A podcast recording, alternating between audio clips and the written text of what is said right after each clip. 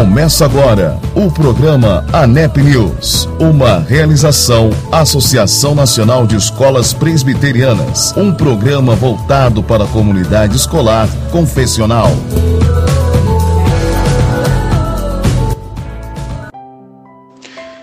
Olá, olá, muito bem. Estamos começando na Rádio Os Semeadores mais um programa ANEP News. E nessa semana, a Semana da Pátria, a Semana da Independência do nosso amado Brasil, eu quero deixar um trechinho do Salmo 33. Feliz é a nação cujo Deus é o Senhor, cujo povo ele escolheu para si mesmo. É isso aí, nós fomos escolhidos pelo nosso Deus, para o louvor da sua glória e para esta boa obra que ele tem nos confiado com as escolas confessionais, com o nosso trabalho, servindo ao nosso Deus e aos nossos irmãos através da educação confessional. Muito bem, muito bem. Vamos dar sequência. Eu quero agora oferecer a todos os nossos ouvintes a música Se a Nação Clamar com Ana Nóbrega, Fernandinho, Luiz Arcanjo e Davi Sasser. Até já, não saia daí.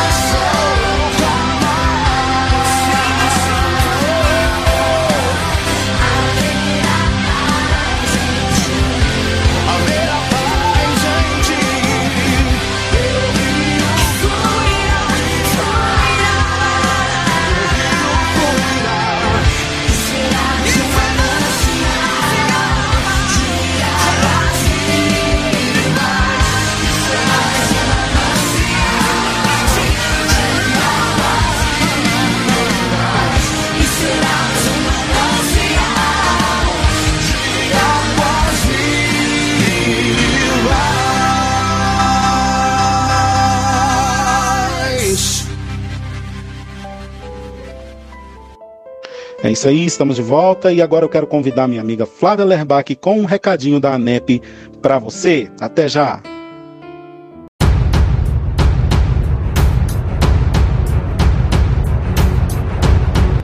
E associado, você tem interesse em utilizar os benefícios da ANEP, Associação Nacional de Escolas Presbiterianas?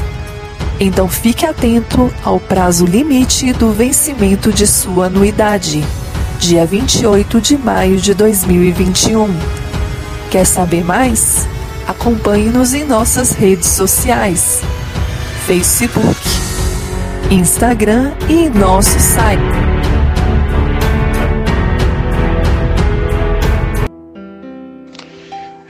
Muito bem, estamos de volta com o programa NEP News e nesse momento eu convido a nossa irmã Nilda Frazão, professora Nilda Frazão, e ela vai tratar sobre o tema do nosso webinário desse mês. Já estamos introduzindo o assunto, tá ok? O tema do nosso webinário é a importância das escolas confessionais sob o ponto de vista teológico, né, religioso e jurídico, e ela vai estar abordando aqui conosco nesse ANEP News o ponto de vista teológico das escolas confessionais. Até já!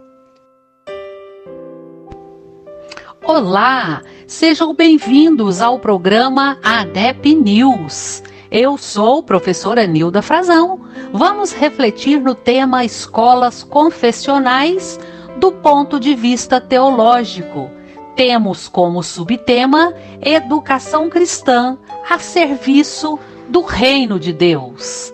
As escolas confessionais, ao contrário das escolas laicas, definem como objetivo primordial de sua prática pedagógica o desenvolvimento de uma opção religiosa e a adoção de uma conduta moral em seus alunos para atingir essa meta, a escola confessional dissemina os conhecimentos filosófico-teológicos e os princípios educacionais da ordem religiosa a qual se vincula. Quando observa que o ato de ensinar deve ser compreendido necessariamente como um ato intrínseco da própria missão de fazer discípulo e, consequentemente, da missão da igreja cristã, numa perspectiva teológica, a educação cristã tem a sua fundação em Jesus Cristo. Ele funda e significa da maneira mais acabada o que vem a ser educação cristã, uma vida a serviço do reino de Deus. A educação, como parte da missão da igreja, é, portanto, um instrumento de compreensão e reflexão da vida dos que seguem a Jesus. Entendemos por educação o que nos é proposto no plano para a vida e a missão das escolas cristãs é educar o ser humano criado à imagem de Deus para o exercício consciente e crítico da cidadania e da dignidade, preparando-o para a vida, contribuindo assim para o desenvolvimento do ser e da sociedade por meio do ensino e das atividades científicas, culturais, esportivas, sociais, éticas e espirituais. Assim, a educação cristã requer mais do que simples teorias, mas sobretudo, está diretamente ligada à vivência cristã, isto é, à prática das pessoas no dia a dia. Dessa forma, as escolas confessionais ressaltam um processo de transformação e de desenvolvimento contínuo do ser humano em Cristo e na perspectiva do reino de Deus. Prezados, é Deus. Portanto, quem dá a existência, conteúdo e significado a qualquer objeto de conhecimento. Por isso, cabe a nós conhecermos a Deus para termos uma estrutura compreensível de toda a realidade. Abraços fraternos e até a próxima! É isso aí, espero que você tenha sido abençoado com as palavras da professora Nilda Frazão. E agora nós temos mais um momento enriquecedor para nós da NEP. Nós temos agora a participação do professor Paulo Alberto com a primeira parte do nosso webinário Fidelização e Retenção de Alunos. A parte que nós vamos ver hoje trata-se do tema Toda retenção vale a pena? É isso aí. Fique com o professor Paulo Daqui a pouquinho estaremos de volta. E aí eu começo com isso aqui: toda retenção vale a pena? Essa pergunta, que pode parecer estranha no primeiro momento, ela na verdade tem em face o seguinte. Vocês é, trabalham em escolas confessionais, a maioria tem uma história longa, né? Algumas ah, bem mais longa, inclusive, que a história do Couto Magalhães de Anápolis. E a gente sabe que as escolas que têm como modelo, o que deve ser a maioria das nossas aqui também, que é de é, ser mantida de uma mantenedora, ela vai carregando consigo uma série de resultados que são dados pela, pela escolha ou pelas atitudes que gestores anteriores tiveram, que conselhos anteriores tiveram, visões que assembleias anteriores tiveram, e pode ser que em determinado momento é, essas decisões tenham gerado um corpo de alunado que não seja mais o nosso interesse principal, o nosso foco. E aí, essa pergunta, toda retenção vale a pena? Porque, no primeiro momento, você tem que conhecer, você sabe qual é a visão da mantenedora? A mantenedora está com a visão simplesmente de entregar o serviço, alcançar as pessoas e levar o reino de Deus às pessoas através da educação, ou ela tem uma visão paralela a isso que pensa mercadologicamente? Porque eu falo, eu estou no Couto Magalhães por convicção. Eu aceitei o convite de vir para essa escola por convicção e por querer trabalhar com a instituição que fosse alinhada com as minhas convicções. No entanto, mercadologicamente ela deve ser pensada porque ela tem que continuar existindo, ela tem que ser sustentável. E a mantenedora, que visão que ela está nesse momento? Ela está no momento de investimento, ela está no momento de contenção, ela quer atingir índices nacionais, ela quer melhorar a sua performance junto a esses medidores internacionais ou não? Agora a gente quer crescer simplesmente em número. Você quer ter resultados melhores? Você quer alcançar aí bons resultados no SISU ou não? A preocupação da formação integral do indivíduo. Então essa visão pode dizer qual classe do alunado vale a pena ou não. Além da visão da mantenedora, qual é a missão institucional? Que vai um pouco do que nós já falamos. Né? O nosso propósito é alcançar as pessoas a qualquer custo, queremos alcançar pessoas que tenham interesse, queremos alcançar pessoas que tenham perfil, ou simplesmente queremos prestar um serviço educacional. Quais são as suas convicções enquanto gestor? E também quais expectativas gravitam esse projeto. Essa escola tem um projeto futuro de crescimento, ela tem um projeto que não, quer atender um público cativo. Algumas gostam de atender simplesmente a comunidade na qual está inserida. É algumas realidades é, que eu conheço aqui no estado de Goiás, inclusive. Mas agora de pensar essa retenção, se toda ela vale a pena, o que, que mais importa para pensar essa retenção? O público que seja financeiramente fiel? Essa foi uma situação que eu encontrei em 2019. Quando eu assumi a escola, ela tinha um ticket médio que era baixo. Ela tinha valores de balcão que eram altos, um ticket médio que era baixo. Além disso, tinha um público bolsista muito grande. Não havia há muito tempo nenhum tipo de política de revisão das bolsas, apesar de ter o um enquadramento no SEBAS, mas o número de bolsas era muito grande. E nós fizemos então, primeiro, a renovação das bolsas e a apresentação dos critérios socioeconômicos, as entrevistas e a mensuração de quem poderia se enquadrar. Nós perdemos um grande número de alunos nesse momento que perderam o enquadramento logo pediram transferência. Na pandemia, assim como vocês, nós devemos ter aí observado um crescimento exponencial. Há alguns meses aqui de 2020, nós chegamos a ter uma inadimplência de 40%. Ao fim do ano, nós fechamos o ano com 32% quase. Na hora da rematrícula, a postura que era adotada aqui era a seguinte: tinha que negociar a dívida. Ela era passada em 10 vezes e tinha que pagar a primeira para fazer a matrícula. Eu fiz uma decisão esse ano que foi de: não, para fazer a matrícula você precisa quitar 40% da sua dívida. E aí nisso implicou que eu perdi 160 alunos. Nossa, mas 160 alunos? Sim, eu perdi 160 alunos e perdi aí talvez um saldo que eu não vou conseguir resgatar de receita de aproximadamente 670 mil reais. No entanto, eu recebi 320 novos alunos. Então eu tenho um público agora que é um público que é financeiramente fiel. Os nossos patamares de inadimplência hoje estão na casa ali dos 14 a 16%, variando de um mês para o outro. O que temos a expectativa de finalizar o ano com algo entre 6 e 8 na hora da rematrícula, que é um valor saudável. Então, se a gente escolhe que quer ter um público financeiramente fiel, para ser inclusive quem vai financiar as bolsas e aqueles atendimentos dos hipossuficientes, algumas decisões não vão implicar em retenção, e são importantes. Eu quero um público comprometido com a visão institucional? Essa também é outra realidade. Às vezes nós temos um público ali totalmente alheio à nossa visão institucional que nós desejamos. E quando eu falo desse público, eu estou falando dos clientes, que são os alunos, estou falando também dos professores. Às vezes, fazer um corte em um professor que não tem compromisso com a visão institucional implica em perder alguns alunos. Essa é uma retenção que vale a pena? É importante você pensar. Eu quero também um público que seja engajado nesse projeto, um público que seja comprometido. À medida que você vai apertando e querendo que ele entregue mais resultado, no meu caso aqui, por exemplo, o público bolsista, ele não tinha contrapartida. E nós passamos a exigir uma contrapartida. Ele não pode ficar né, de ele não pode ficar devendo matéria para o próximo ano, ele não pode ser reprovado, e também nós exigimos que ele participe de algumas etapas e alguns projetos paralelos. Se ele não participar, ele não vai querer ficar no projeto, a gente acaba perdendo esse aluno. Mas cada realidade é única. Você tem que conhecer a sua realidade com base nessas premissas para tomar as decisões que são importantes, para aí sim a gente começar a pensar numa retenção desse público, numa fidelização, que é o público que vai nos levar além, é o público que vai nos fazer crescer. Dessas decisões, nós tivemos alguns momentos aqui no corpo, na minha gestão, de tomar decisões que eram impopulares, que não implicavam em fidelização e retenção, mas que agora no terceiro ano nós já estamos colhendo frutos assim muito magníficos. Nós temos um ticket médio que já aumentou quase 180 reais de 2019 para 2021, isso sem ter reajuste nas mensalidades. Nós não tivemos no ano 2019 para 2020 e tampouco 2020 para 2021 por conta da nossa uh, questão econômica que acompanha as famílias. E nós tivemos um crescimento de quase 12% teve segmento aqui como educação infantil, que esse posicionamento do que, que era importante ter como retenção e o que, que não era, levou a um crescimento na educação infantil da ordem de 28%. Então, Cada realidade é única, você tem que conhecer. Dedique-se a conhecer os intestinos de sua instituição.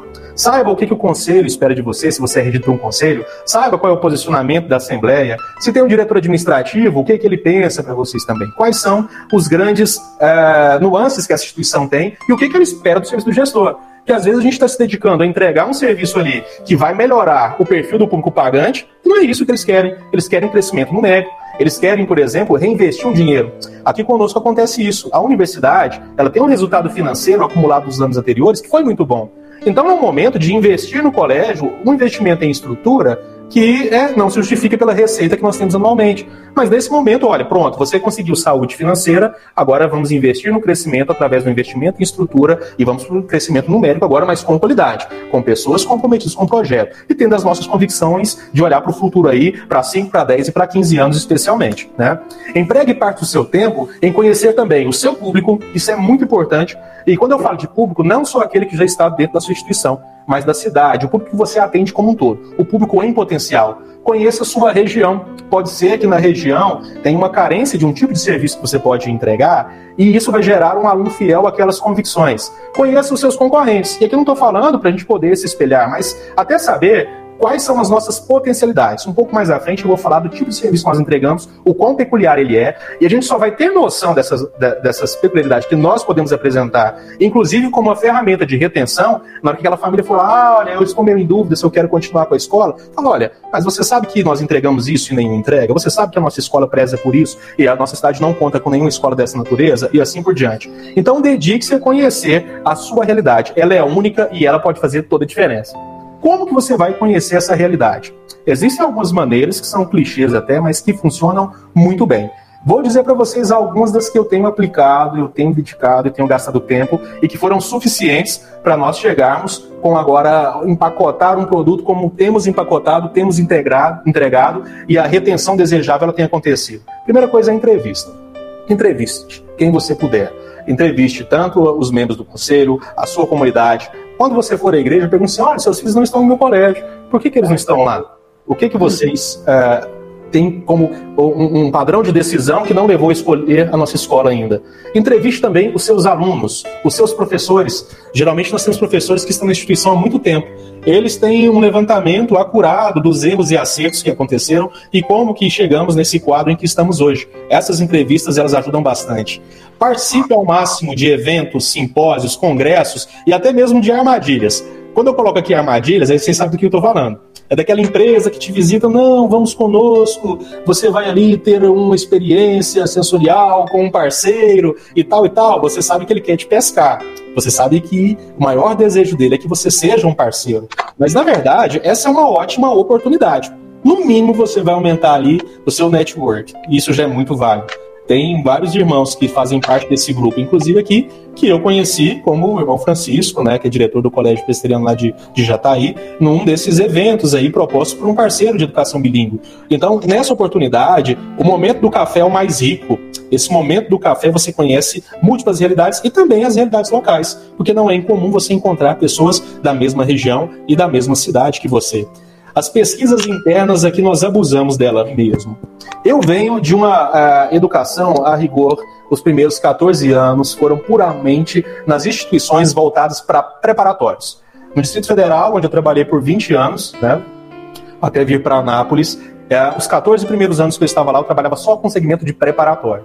E o segmento de preparatório, ele tem algumas uh, vantagens na formação de um educador e de um gestor, e entre elas é como nós precisamos conhecer a fundo os certames, como que os processos seletivos são organizados, como que eles são estruturados, quais são as trilhas de aprendizado que eles é, demandam dos nossos alunos. É isso que nos faz ter um diferencial na hora de preparação desse aluno, porque preparatório não faz nenhuma mágica de ensinar matérias para o aluno em seis meses. Ele tem uma mágica de potencializar o tempo que o aluno tem para doutriná-lo em alguns aspectos e alguns conteúdos que tem chance de ele ter um melhor resultado.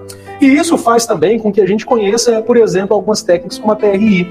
A TRI ela é muito legal, eu sou fã dela mesmo, e nas nossas pesquisas eu sempre uso a TRI poucas perguntas, mas capaz de trazer uma aferição maior. Nós temos as perguntas de validação, e ali com cada item que é, nas provas são chamados de distratores, mas aqui é uma maneira de eu ter uma leitura a mais com poucas perguntas dos meus pais. Essas pesquisas, quando elas são tratadas, elas nos dão informações muito ricas. É algo que ajuda muito na fidelização. As famílias, elas vêm por conta de uma imagem, elas vêm por conta de uma proposta, mas elas vêm carregadas de expectativas. Saber quais expectativas estão sendo atingidas, quais não, quais geram maior engajamento, quais não, quais geram maior resultado, quais não, essas pesquisas, elas são muito interessantes mesmo. Você já deve ter ouvido nos últimos tempos aí que todo mundo fala que o novo petróleo são os dados, né? Os dados são o novo petróleo, o que vai produzir riqueza mesmo. E é verdade. Só que lembre-se de um detalhe: nós não usamos petróleo no nosso dia a dia. Nós usamos gasolina, nós usamos querosene, nós usamos plástico, nós usamos algo que é refinado a partir do petróleo. Os dados por si só eles não nos entregam nada, mas esses dados trabalhados com atenção, com cautela e principalmente com propósito, eles são muito ricos para nos mostrar o que que tem funcionado e onde estão as nossas deficiências, do que que a gente tem errado. E talvez a gente tenha errado em algo muito simples, como por exemplo, na insatisfação da família de esperar na fila longo tempo para pegar o aluno na saída. E às vezes não, é porque ele não está encontrando local para estacionar perto. E aí a gente consegue pensar em soluções para mitigar esses problemas que poderiam gerar uma evasão.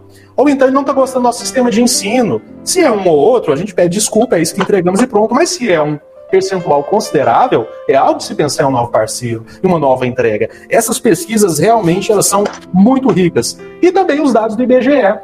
Se vocês procurar lá no IBGE Cidades, você vai encontrar ali uma riqueza de dados e microdados muito grande faixa etária da cidade predominante, crianças e adolescentes em idade escolar, se as escolas privadas têm crescido, se a rede pública tem crescido, se mais pessoas estão fazendo. Então, esses dados eles são muito importantes para pensarmos, por exemplo, em que segmento nós vamos investir. Aqui nós temos investido muito forte na educação infantil. A educação infantil tem sido assim onde os investimentos primeiros chegaram. Nossa melhor estrutura hoje é na educação infantil. O que mais tem uma estrutura física adequada para a proposta pedagógica é a nossa educação infantil. A gente ganha um fôlego ali para ir preparando os demais segmentos, porque a tendência das famílias é continuarem. Agora, isso faz sentido porque eu moro numa cidade onde o número de crianças na educação infantil é muito grande, a assistência do município não é suficiente, os players locais não conseguem fazer frente ao que nós podemos entregar, e além disso, nesse momento, a educação infantil é a parte mais sensível do Brasil. Foi a mais prejudicada pela pandemia, onde teve maior evasão, e essa galera está aí agora, ou agora nem tanto mais, estava em janeiro, no meu caso aqui, que eu já pude voltar semipresencial em janeiro, Tava todo um pessoal pra gente flertar com eles ali, porque ele tinha saído da escola dele original. Aí eu conseguia ver esse número de evasão, qual era esse público que estava disponível, e nós atacamos ali com ótimos resultados. O ano passado nós tínhamos uma educação infantil que ela contava com mais ou menos 184 alunos, né? Esse ano, graças a Deus, agora em agosto, eu estou com quase 280 e não tenho mais, porque algumas turmas nós não podemos receber mais alunos e é aquele quantitativo que não é suficiente para abrir uma nova turma. Então, com esses dados do IBGE aqui também, que ninguém olha para ele, porque são dados brutos, você tem que fazer as perguntas certas para ele, isso vai te ajudar bastante também quando você pensar em prospecção. E essa prospecção vem associada a esses dados internos que você tem. As crianças que estão com vocês têm irmãos, eles são mais novos, eles já chegaram na idade escolar, a ideia da família é estar aqui. A família viria se tivesse incentivo para dois filhos, o segundo filho ter um desconto um pouquinho maior. Então, tudo isso prospectado traz aqui algo que não é só de fidelização, mas se torna também de captação.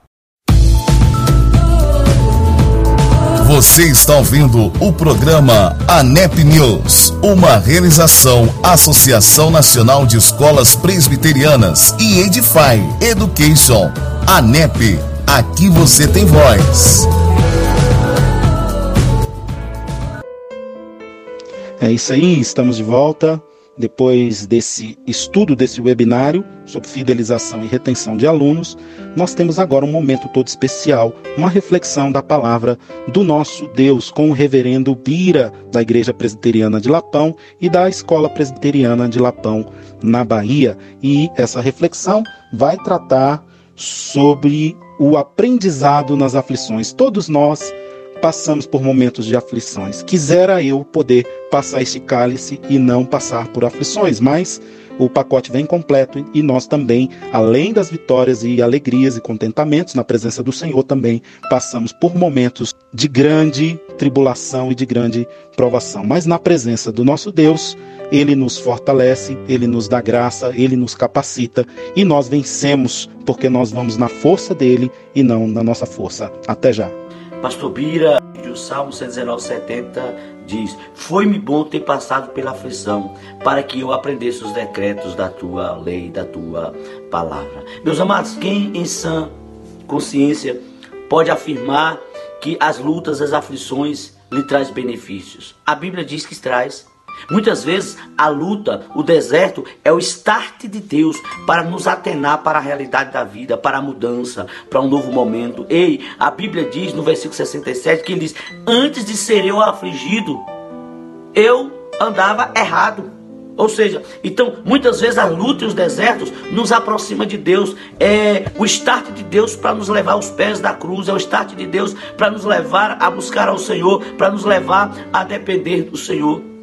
Eu quero dizer para você que todas as coisas contribuem para o bem daqueles que amam a Deus, daqueles que são chamados segundo o seu propósito. Romanos 8, 28. Meu amado, minha amada, eu não sei qual é a sua luta, eu não sei qual é o seu deserto, eu não sei qual é a sua adversidade, mas eu quero dizer para você que em todos os seus conflitos, em todas as suas adversidades, Deus está contigo, Deus Emanuel é contigo para te renovar, para te restaurar, para te vivificar. Ei, foi-me bom ter passado para a aflição para que aprendesse os decretos da palavra do Senhor, para que você se aprofunde na palavra do Senhor e eu também. Ei, o Senhor nos ama e o Senhor que é o melhor para mim e para você. E a luta e deserto não é sinal de abandono de Deus, mas muitas vezes o start para falar conosco. Chegamos ao final de mais um programa ANEP News e eu espero que você tenha sido abençoado com esta edição. Amanhã nós já teremos o nosso podcast ANEP News e em todas as nossas mídias sociais e no nosso site teremos o link de toda essa programação. Não deixe de compartilhar e abençoar outras vidas. Um grande abraço para vocês e até semana que vem, se Deus quiser.